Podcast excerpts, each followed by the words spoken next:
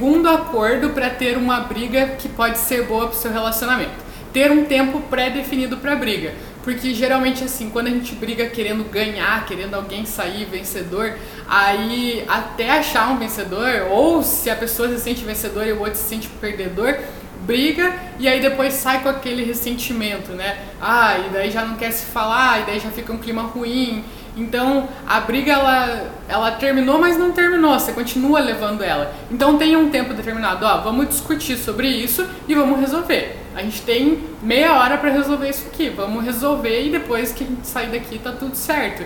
Então se você tem uma briga, geralmente quando eu e a Bárbara brigamos, a gente briga e briga feia, a gente conversa, a gente expõe as opiniões e fala, ó, tô errado, tô, você tá errada, fiz, você fez isso errado, eu não gostei dessa atitude, né?